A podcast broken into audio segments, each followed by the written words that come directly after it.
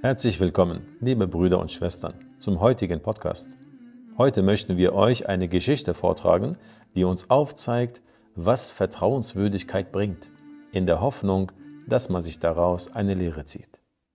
Die Vertrauenswürdigkeit ist eine Tugend und deshalb sollte jeder von uns danach streben, sich diese schöne Eigenschaft anzueignen und diese sein ganzes Leben lang zu bewahren. Möge Allah Ta'ala uns Erfolg bescheren. Alhamdulillahi Rabbil Alamin wa sallallahu ala Sayyidina Muhammad wa sallam. Es wird erzählt, dass vor mehr als 1000 Jahren, zur Zeit der Salaf, ein Gartenbesitzer eines Tages zu seinem Wächter ging und ihn bat, ihm einen süßen Granatapfel zu bringen. Daraufhin brachte der Wächter einen Granatapfel und reichte ihn dem Gartenbesitzer. Als der ihn probierte, fand er ihn sauer und sagte, ich habe dir gesagt, dass ich einen süßen Granatapfel möchte. Bring mir einen anderen Granatapfel.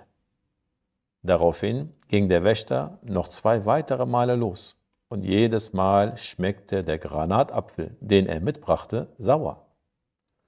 Erstaunt sagte der Gartenbesitzer zum Wächter, Seit einem Jahr bewachst du diesen Garten und weißt nicht, wo wir süße Granatäpfel pflanzen? Der Wächter antwortete, O mein Herr, Sie haben mich gebeten, den Garten zu bewachen, nicht die Granatäpfel zu kosten.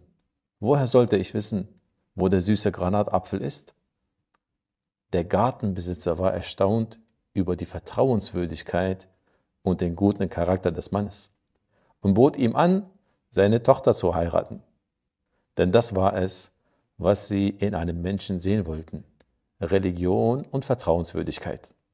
Dieser Mann heiratete die Tochter des Gartenbesitzers und die Frucht aus dieser Ehe war der große Gelehrte von Ahl Sunnah, Imam Abdullah ibn al-Mubarak, radiyallahu anhu.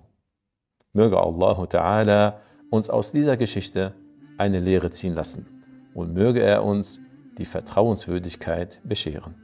آمين. والحمد لله رب العالمين.